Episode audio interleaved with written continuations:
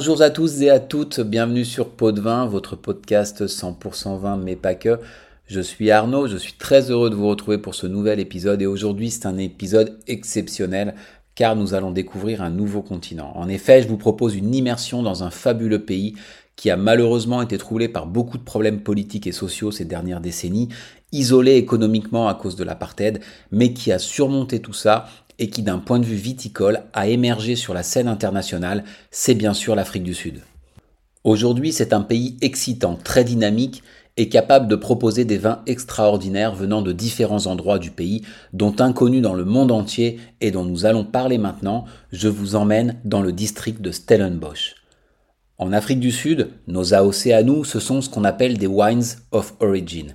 Elles sont découpées en geographical unit, c'est un premier niveau, en région, puis en district et enfin en wards. Ça fait donc quatre niveaux. 90% de la production de vin en Afrique du Sud vient d'une geographical unit qu'on appelle le Western Cape. Donc si vous dégustez un vin d'Afrique du Sud, il est quasiment certain qu'il viendra du Western Cape. En gros, si vous visualisez la pointe du continent africain, c'est la partie ouest de cette pointe avec bien sûr sa capitale, non pas du pays qui est Pretoria, mais Cape Town, qui se situe tout à l'ouest côté Atlantique. Je vous laisse regarder ça tranquillement sur une carte si vous le souhaitez. À l'intérieur de cette large zone qu'est le Western Cape, vous avez différentes régions. C'est le deuxième niveau, dont une importante qui est Coastal Region, la région côtière.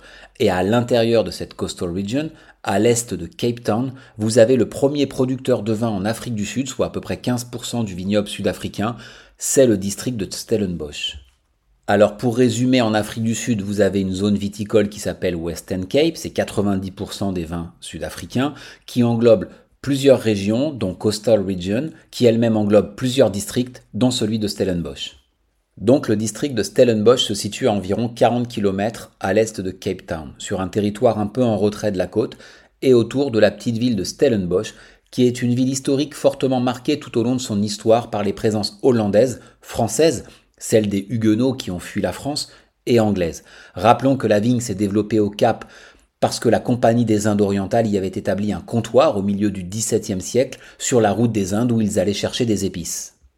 Le vignoble est exploité sur une cinquantaine de kilomètres du nord au sud, sur 16 000 hectares, et présente une incroyable diversité de reliefs, de sols et de microclimats. Ainsi, selon les zones et les wards, plus exactement comme les définit la législation, il y en a sept à Stellenbosch, vous trouvez des vignes en plaine, dans des vallées, à flanc de collines et surtout au pied des montagnes, en général entre 200 et 500 mètres d'altitude.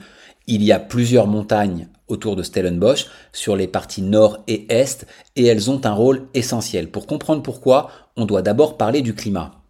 D'un point de vue général, pour faire du vin dans le monde, il faut se situer entre le 30e et le 50e parallèle sud ou nord. Dans l'hémisphère sud, en dessous du 30e parallèle, on est beaucoup trop proche de l'équateur pour raisonnablement faire du bon vin.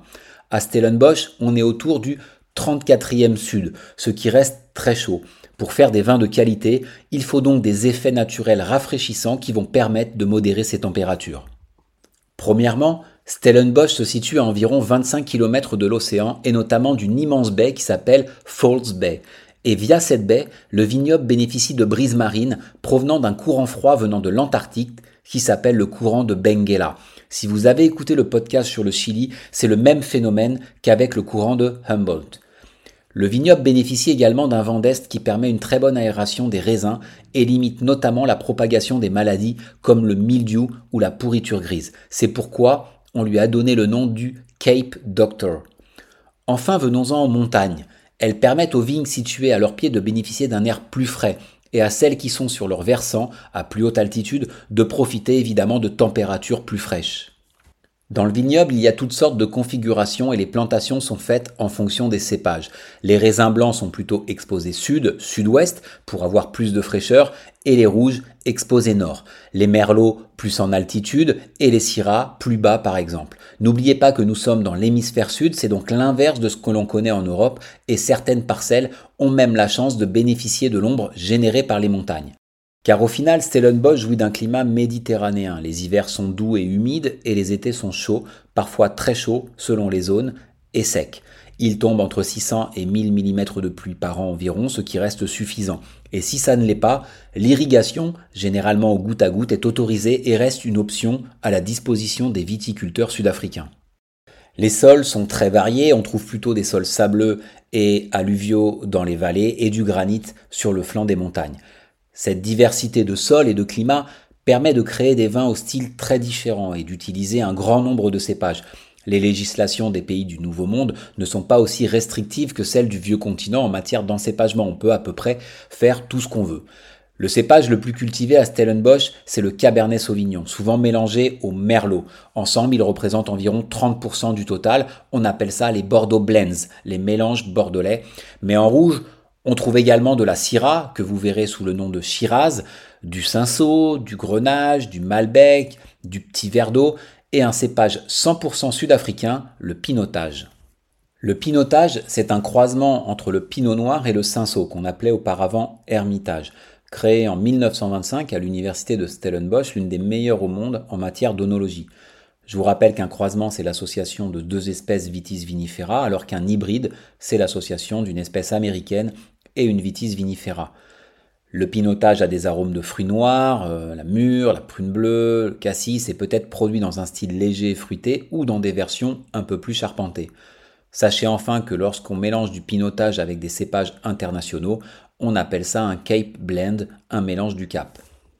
On produit bien sûr également des vins blancs puisque l'Afrique du Sud est célèbre pour ses chenins, c'est le cépage le plus utilisé en Afrique du Sud et l'Afrique du Sud est même le plus gros producteur de chenins dans le monde. Sauf qu'à Stellenbosch, on produit plus de sauvignon et ce sur les terroirs les plus frais. Et à côté de ces deux-là, on cultive aussi du chardonnay, du colombard, du vionnier, du sémillon notamment. En matière d'arôme, c'est pas simple car ça dépend du cépage bien sûr, mais également de la zone dans laquelle ils sont cultivés. Sur du chardonnay et du sauvignon, par exemple, il n'est pas rare d'avoir des notes de fruits exotiques, ananas ou fruits de la passion. On produit des vins rosés également et des effervescents que vous trouverez sous la dénomination méthode cap classique, ce qui signifie qu'ils ont été produits selon la méthode traditionnelle, la méthode champenoise. Plus de 200 producteurs travaillent dans le district de Stellenbosch, quelques-uns jouissent d'une euh, bonne réputation. Alors je peux vous en donner quelques-uns si vous voyez leurs bouteilles passer. Euh, Canon Cop, euh, Verleerhagen, De Trafford, Glenelly, Morgenster, Rustenberg, Telema, euh, Bayerskloof, célèbre pour les pinotages, David Finlayson aussi. En termes de prix, vous avez tout. En France, ce ne sont pas des vins faciles à trouver. Il y a quelques offres sur Internet et c'est bien dommage, tant le niveau des vins sud-africains est bon aujourd'hui. Voilà pour ce voyage initiatique en Afrique du Sud, mais ne vous inquiétez pas, nous y reviendrons sous peu car il nous reste beaucoup à découvrir. Dans le prochain épisode, nous reviendrons en France sur les bords de Loire et d'ici là, portez-vous bien et buvez avec modération.